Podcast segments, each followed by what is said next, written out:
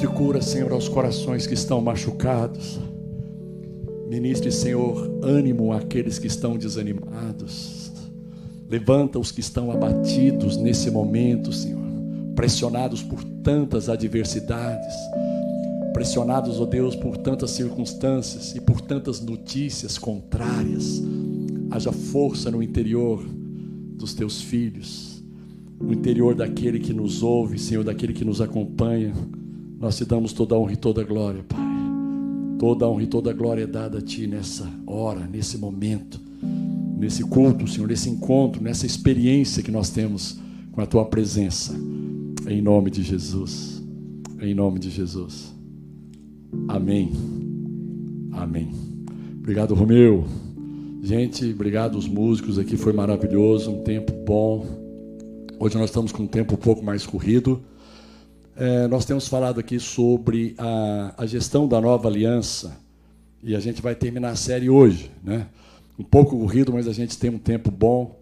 A gente quer falar sobre a, a gestão da nova aliança. Nós entendemos que a nova aliança ela não é uma continuação da velha aliança. Ela é uma substituição. Ela veio para substituir. Hebreus 8:5 diz que Jesus ele é mediador de de, ele é um, um mediador superior ao, ao mediador da velha aliança, que foi Moisés. Ele é mediador de uma aliança que é superior, com promessas superiores. E a Bíblia diz que se a antiga aliança tivesse sido perfeita, ah, não teria se buscado um lugar para a nova aliança. Né? Essa é a verdade. E então a gente precisa de ter essa consciência que a, a, a velha aliança ela caducou, na verdade. Né? Ela caducou. Ok? ah, vamos ler aqui. Hoje eu queria falar sobre somos filhos plenos em Cristo. Nós falamos aqui na semana passada sobre o filho herdeiro, usando por base Lucas capítulo 15. E falamos do filho servo, aquele filho que tem a mentalidade de herdeiro e aquele filho que tem uma mentalidade bem clara de um servo. E falamos, tecemos alguns comentários sobre eles aqui. Vamos ler novamente Lucas 15, a partir do versículo 11. Ele contou outra história. Um homem tinha dois filhos. O mais novo disse ao pai: Quero minha herança agora mesmo. O pai então dividiu a propriedade entre os dois filhos. Não se passou muito tempo, o filho mais novo arrumou as malas, foi morar num país distante e, por ser indisciplinado e esbanjador, desperdiçou tudo que possuía. Estava já sem dinheiro quando uma seca devastou aquele país. E ele começou a passar necessidades. Um cidadão o contratou para cuidar de porcos. E para piorar, ninguém lhe dava absolutamente nada. Ele chegou a passar tanta fome que teve vontade de comer a lavagem dos porcos. Isso o fez cair na realidade. Ele pensou: os empregados do meu pai têm três refeições por dia e eu estou aqui morrendo de fome. Já sei, eu vou voltar para casa e dizer ao meu pai: pequei contra Deus e contra o Senhor. Não mereço nem ser considerado seu filho. Ser um dos seus empregados já está muito bom. Decidido, levantou-se e tomou o caminho de casa. Ele ainda estava bem longe na estrada quando o pai o avistou. O coração do velho disparou e ele correu para abraçar e beijar o filho, que começou o seu discurso: Pai, pequei contra Deus e contra o Senhor. Não mereço nem ser chamado de seu filho outra vez. O pai nem quis escutar. Chamou os empregados, ordenou rápido: traga uma roupa decente para ele, tragam também o anel da família, um par de sandálias. Depois vão buscar uma novilha bem gorda e preparem um churrasco. Vamos festejar. Vamos nos divertir. Meu filho está aqui vivo, não está mais perdido, foi achado. E a festa começou. Tudo isso se deu enquanto o filho mais velho estava no campo. No final do dia, ele voltou para casa. Ao se aproximar, ouviu o som da música e das danças. Intrigado, perguntou a um dos empregados o que estava acontecendo. Ele contou a novidade. Seu irmão voltou para casa. Seu pai ficou tão contente de recebê-lo de volta, são e salvo, que mandou fazer uma festa. O irmão mais velho ficou tão revoltado que não quis participar da comemoração. O pai tentou conversar com ele, mas ele nem quis ouvir e protestou: Há quantos anos trabalho para o senhor sem nunca reclamar? E alguma vez ganhei uma festa para mim e para os meus amigos, agora seu filho, esse seu filho que desperdiçou todo o seu dinheiro com prostitutas, aparece aqui e o Senhor lhe dá uma festa dessa. o pai respondeu: Filho, você não entende, você está sempre comigo, você está comigo o tempo todo e tudo que é meu é seu. Mas este é um momento especial. Precisamos celebrar. Seu irmão estava morto, mas agora está vivo. Ele estava perdido, mas foi encontrado. Então, esse aqui é, é o texto através da tradução A Mensagem. Hoje eu queria falar especificamente sobre o pai. Vamos fazer uma leitura sobre o pai. A gente falou sobre o filho mais velho, nós tecemos alguns comentários sobre o filho mais novo e sobrou para a gente falar do pai. Tá? Eu estou achando aqui a parte que fala do pai. Gente, o que dizer desse pai? O pai aqui representa Deus, evidenciando algumas características bem marcantes: o amor, a bondade, a sabedoria, a sensibilidade e, acima de tudo, generosidade. O pai amou os dois filhos com a mesma qualidade e intensidade de amor. O pai os tratou de forma diferente, segundo a necessidade de cada um. Então, preste atenção. O pai ama a todos nós igualmente. Deus amou o mundo de tal maneira, com tamanha intensidade, que ele deu o seu filho. Mas ele nos trata de modo diferente. E, e, o que, que determina esse modo diferente com que Deus trata a cada um de seus filhos? A escolha que eles fazem. A escolha não é a escolha de Deus. É claro que você não vai tratar. Você tem. Lá em casa nós tivemos três filhos. É óbvio que você não vai tratar um filho de seis anos da mesma maneira como você trata um bebê recém-nascido. Né? Você não vai tratar uma adolescente que vai estar chegando aí na, na, na, na, puberdade, 12, 13 anos, da mesma maneira que você trata alguém que tem 6, 7 anos. Então, existem tratamentos diferentes. Tanto é que quando você ouve uma palavra, ah, alguém traz uma palavra, e você vai perguntar para as pessoas, e elas vão dizer o seguinte: ah, Deus falou comigo isso, isso, que é diferente do que Deus falou com o outro porque cada um recebe segundo a sua deficiência, segundo a sua necessidade, segundo o desafio que tem de crescer em alguns aspectos, em algumas áreas, uh, em, algumas uh, esferas da sua vida. O pai foi sensível ao pedido do filho mais novo. E com sabedoria ele dividiu a herança entre os dois filhos. É muito interessante a Bíblia não colocar aqui nenhum tipo de questionamento que o pai tenha feito. O pai simplesmente respeitou o pedido do filho mais moço, entendendo que ele tinha direito àquela herança, e ele foi sábio, ele repartiu. Ele chamou provavelmente os dois filhos e disse: Olha só, o que eu tenho de herança hoje é isso, transformado em dinheiro ficou nisso, então a metade vai para o mais novo e a outra metade vai para o mais velho. O mais moço pegou a herança e fez o que quis. Eu não tenho ciência, mas para mim, o mais velho ou abriu mão da herança dele ou depositou em algum lugar, porque ele, ele continuou vivendo do mesmo jeito. Né? Aquela herança não fez nenhum efeito na vida do, do, do irmão mais velho. O pai foi sensível para não interferir na liberdade de escolha. Gente, é uma coisa tão sagrada para Deus isso e é uma coisa que ele leva tão a sério a questão do livre-arbítrio. É impressionante como algumas pessoas e alguns teólogos é, têm coragem de afirmar que Deus ele passa por cima do seu arbítrio. Na soberania dele, ele sabe o que é melhor para você e, e, e ele vai escolhendo para você. Não, não, Deus nunca vai fazer. É o Deus que eu creio, tá, gente? Posso estar errado, mas eu creio que esse Pai, que nos ama profundamente, ele respeita respeita a nossa liberdade de escolha, mesmo quando a nossa escolha não é boa. Faz parte do nosso amadurecimento, do nosso crescimento, fazer escolhas não muito boas. Quem aqui já não fez escolhas erradas? Né? Quem é, hoje, alguém falou hoje, meu Deus do céu. É, às vezes é uma, é uma resposta atravessada que você dá para alguém, né? é um pensamento que vem, é um sentimento que brota, é uma motivação que se enraiza dentro de você e você luta com aquela motivação porque ela não vem de Deus. Cara, então você faz escolhas. Alguém disse uma coisa assim, lá no, no, no Clubhouse, que nós temos cerca de 60 mil pensamentos por dia né? e 28 mil escolhas. 28 mil escolhas por dia. Cara, assim, É alguém que estudou a neurociência e afirma isso de uma maneira muito ousada. Eu não sei se eu faço 28 mil escolhas por dia, mas de repente, né? Ah, se eu fizer mil, já é muito. Né? 100 escolhas por dia, significativas, já é muito. Então, o pai, ele foi sensível. Deus é sensível ao seu livre-arbítrio, à sua liberdade de escolha. Tá? Ele não vai te tratar a partir do que ele pressupõe. Ele não vai te tratar a partir daquilo que ele vê como sendo necessidade. Ele vai andar no seu compasso. Ele vai andar no seu compasso. Ele tem toda a paciência, toda a generosidade, toda a bondade, todo o amor que é preciso para entender você, para suportar você, sabe, para não desistir de você.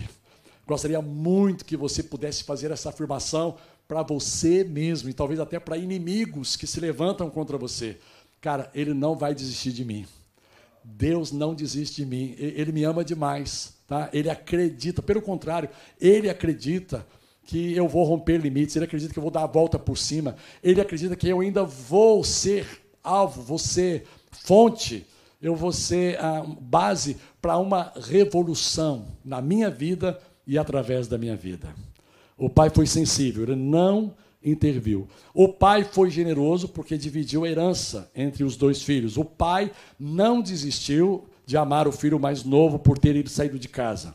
Olha só que coisa interessante.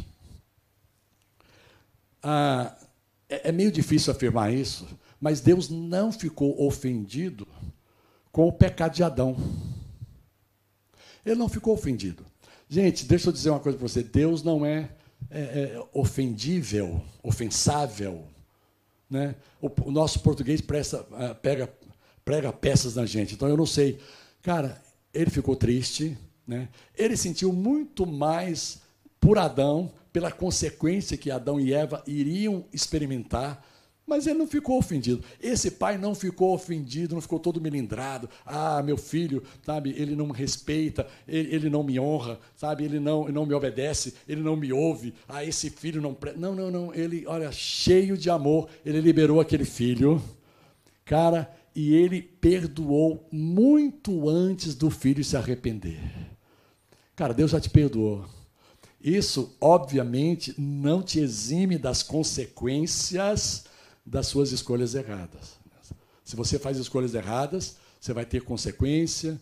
Para cada plantio você vai ter uma colheita que não é legal, mas a boa notícia é que Deus já te perdoou e que Deus está permanentemente de braços abertos para te receber a qualquer momento, sem precisar de marcar com a secretária. Tá? O teu acesso é livre, não precisa marcar na agenda. Ele, ele tem um coração aberto, ele entende o seu momento. E ele liberou esse filho, já amando, perdoando, acreditando que esse filho voltaria. Ele tanto acreditava que todos os dias, depois de um certo tempo, que o, o garoto foi para um país muito distante. Qual o país mais distante do Brasil? Austrália. Hum, né? Austrália. A Samara está concordando comigo aqui, é bem distante, né?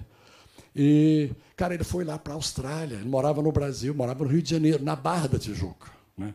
E o filho pródigo foi lá para a Austrália, sei lá. Ele foi para um lugar muito distante. Lembrando que esse lugar distante poderia, poder, poderia ser, na, na época, 200 quilômetros, né, que era muito distante. Ontem nós estávamos ouvindo histórias de gente que demorava o dia inteiro eh, para andar 120 quilômetros para sair de Anápolis e chegar até Séries, uma cidadezinha lá no interior, levava o dia todo, porque chovia, era muito barro, era muita lama, era carro que atolava. Cara, olha só. Então ele podia estar num lugar que para nós hoje não seria nada, ainda mais de avião. Né? De avião, qualquer 400 quilômetros vira meia hora. Então, assim, mas ele foi para longe e o pai o perdoou e o pai não desistiu do seu filho. Deus não desiste de você. Mas, pastor, eu já desisti de mim. Acontece isso. Né? Quantas pessoas já não desistiram de si mesmas? Não acreditam mais. Não acreditam mais na instituição, não acreditam mais na organização eclesiástica, não acreditam mais na hierarquia ministerial. Tanta decepção consigo mesmo, frustração. Cara, deixa eu dizer uma coisa: é possível romper contra tudo isso e alcançar o pleno propósito de Deus para a sua vida em Cristo. O pai não tentou impedir o filho de sair, porque sabia que o filho precisava daquela experiência. Cara, pelo nível que ele tinha, pela maturidade que ele tinha, pelo ímpeto que ele tinha, o pai falou assim: cara, não adianta eu passar um sabão para ele agora, uma lição, explicar para ele A mais B, por que, ele não deve sair. Cara, ele está tão impetuoso, ele está tão impulsivo, ele está tão obstinado, ele é tão teimoso. O que você faz com alguém que é teimoso? Você tem que liberar para ele quebrar a cara o quanto antes e voltar quebrantadinho, né? arrependido, sensível. Às vezes é o que você faz de melhor. Mas eu sei que nós, como pais zelosos, a gente não tem coragem de agir dessa forma. Mas Deus teve com Adão e com tantos outros, e até hoje ele tem essa mesma a, atitude. O, o, seu amor de pai nunca o fez perder a esperança e a expectativa de que um filho um dia voltaria. Quando o filho voltou, o pai o avistou de longe e correu ao encontro dele. Olha só que coisa impressionante. No menor movimento que a gente faça para voltar para Deus, ele já está ali presente. Tá, ele está ali. Pai, parece que o senhor estava tão longe, mas agora o senhor está tão perto. Porque ele viu no seu coração esse movimento, essa atitude de querer voltar, de querer consertar, de querer romper limites, de querer experimentar algo novo, algo diferente. Sabe, a saída da casa ah, trouxe um certo alívio, trouxe uma certa quebra de tensão e de estresse que reinava, mas com o passar do tempo, gente, tem pessoas que elas não conseguem pensar a médio e a, longo prazo. Aí o casamento está ruim, rompe com o casamento e sente aquele alívio. Ai, puxa vida, fazia tempo que eu não dormia como eu dormi essa noite, né? Sem, sem esse homem para ficar me apoiando, sem essa mulher Cara, mas a médio e longo prazo vai percebendo a besteira que fez. Quantas decisões que a, a, a curto prazo trazem uma, um certo alívio de tensão, mas quando você pensa a, a médio prazo, a longo prazo, você vê que você poderia ter perseverado. Você poderia ter permanecido naquilo. E aquela fase iria passar, aquela tempestade iria passar. Deixa eu dizer uma coisa para você. Essa tempestade, eu estou dizendo profeticamente, essa tempestade que você está enfrentando não é para sempre. Essa tempestade emocional, essa tempestade sentimental, conjugal, familiar, nas, na, nas suas muitas relações, na, nas muitas interrelações que você tem, cara, essa tempestade vai passar, essa tempestade profissional, essa tempestade financeira vai passar, essa tempestade espiritual, de incertezas, de dúvidas, cara, creia em Deus, confia no Pai que você tem. Ele está cuidando de você. O pai percebeu quando o filho estava voltando, né? quando o filho voltou, percebeu no discurso do filho um certo tom de querer se enquadrar no regime de meritocracia. Porque ele falou o seguinte: pai, ah, me perdoa, eu pequei contra o céu, pequei contra o Senhor, não sou digno de ser chamado seu filho. E é interessante que antes que ele completasse a frase que ele programou, porque ele programou o seguinte: não sou digno de ser tratado como seu filho, não sou digno de ser chamado filho, trata-me como a um dos teus empregados. Sabe, eu vou fazer por merecer então. Se é para trabalhar para merecer o perdão, eu vou trabalhar para merecer o perdão. Se é trabalhar para poder ser aceito, eu vou trabalhar para ser aceito. Me trate como um servo pode me cobrar obediência como você cobra a obediência de um servo. Me trate então. E o pai não permitiu, é muito interessante isso, gente, que a Bíblia não permitiu que o, que o pai não permitiu que o filho completasse a frase e o desejo do coração dele. E antes que ele dissesse, trata-me como um dos teus empregados, o pai já disse assim, cara, traz de, rapidamente lá uma nova roupa, traz o anel da aliança da família, traz aí uma sandália nova, manda logo matar esse bezerro cevado, porque, cara, o meu filho, ele precisa de entender o seguinte, que eu sou um Deus de generosidade. Eu não quero que ele perca essa mentalidade de herdeiro. Eu quero que ele continue filho e continue crendo. Sabe? E para que ele não ache que agora eu vou tratá-lo de uma maneira diferente, eu vou dar uma festa de arromba que eu nunca dei para ele antes para ele ver o quanto eu sou generoso. Eu não quero que ele abra mão de ser um filho herdeiro. Eu não quero que ele abra mão de ser um filho ousado, de ser um filho intrépido, de ser um filho corajoso, de pedir aquilo que é direito dele. Claro, ele vai aprender responsabilidade, ele vai aprender compromisso, ele vai aprender paixão por estar na casa dele. Cara, mas eu, eu, o pai nem focou isso. O pai nem disse assim: vem cá, meu filho, vamos conversar. Então agora vamos estabelecer novas regras para você voltar a ser filho aqui nessa casa. Olha só a regra. Não, não, não falou de regra. O pai só continuou liberando abundância sobre ele. Cara, quanto mais amor de Deus é derramado no seu coração, mais genuinamente, autenticamente você é transformado. É transformado. Sabe? Enche pessoas de amor, enche as pessoas de aceitação, abençoa os seus filhos. Eles não merecem, pastor. Cara, não é questão de merecer, é questão de ser filho e de ser filha. Estou lembrado de uma história do, do pastor Sérgio Ponce, que a filha dele estava dando trabalho. Hein?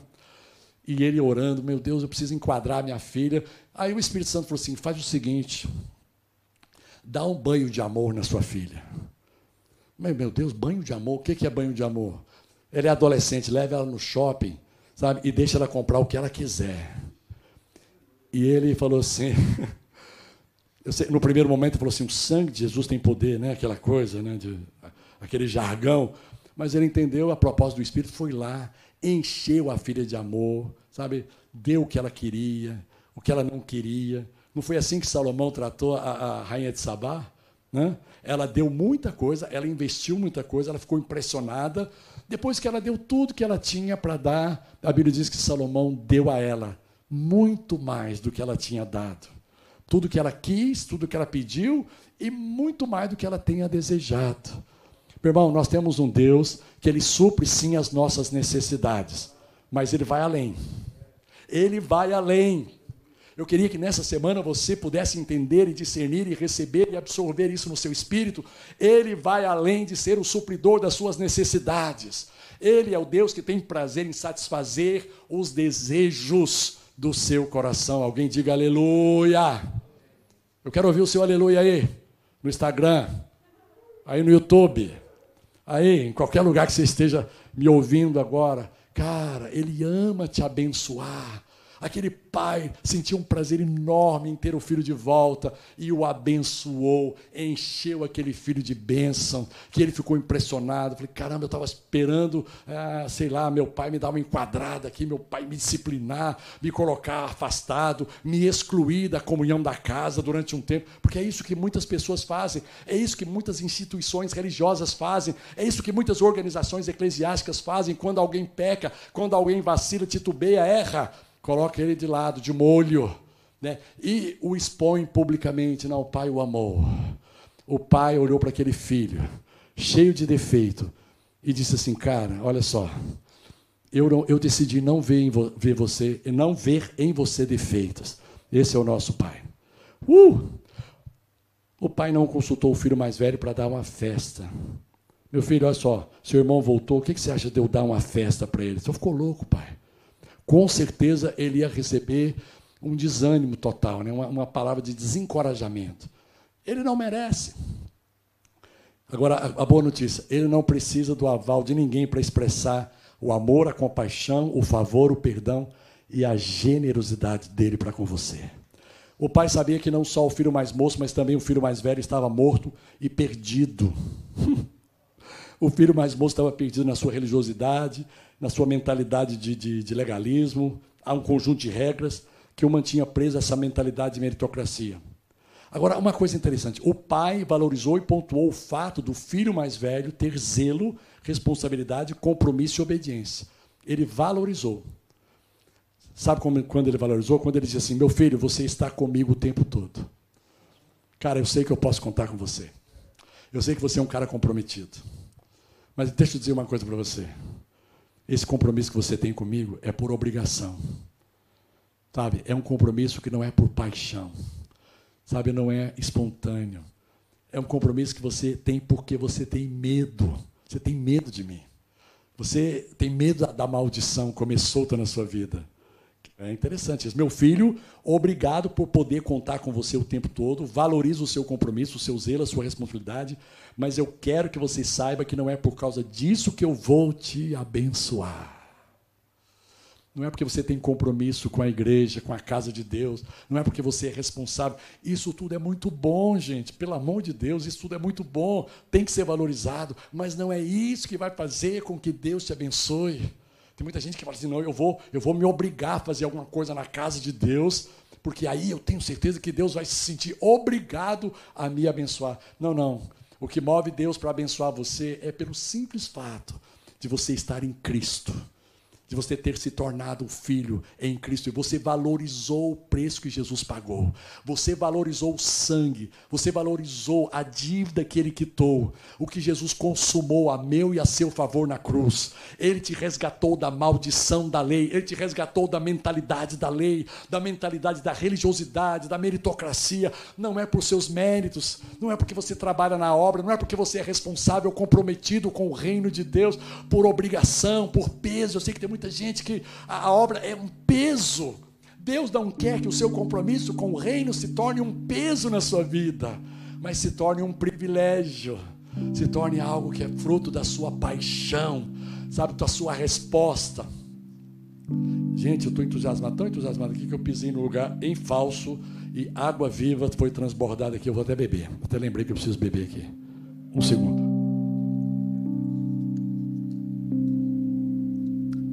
O filho pleno é aquele que se sente profundamente amado. Gente, tem alguém aqui que se sente profundamente amado? De verdade. Profundamente amado.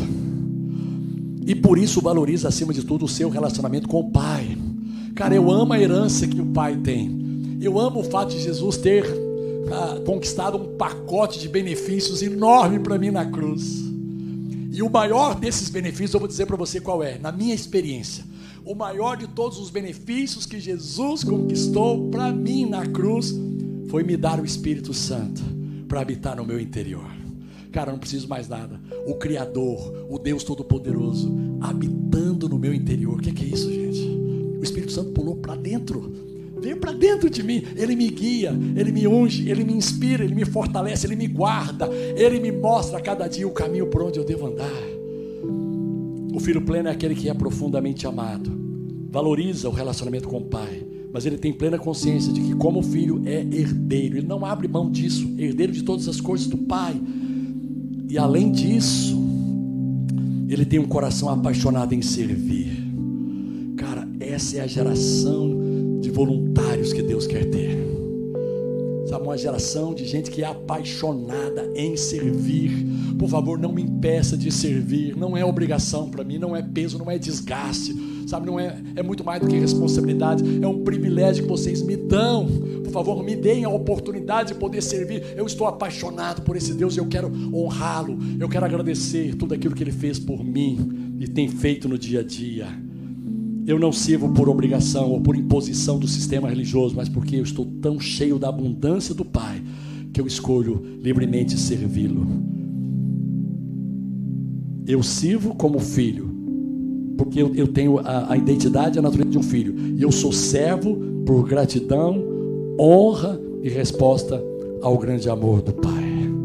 Gente, que bênção. Terminamos aqui a nossa série. Uh! Deus é bom demais. Seja um filho pleno. Seja um filho, se sinta amado. Mas saiba que você é herdeiro. Pedi e recebereis para que a vossa alegria seja completa. Pede-me e eu te darei as nações por herança. Deus te dê uma semana maravilhosa. Amém? Vamos passar para o pastor Timóteo. Deus abençoe.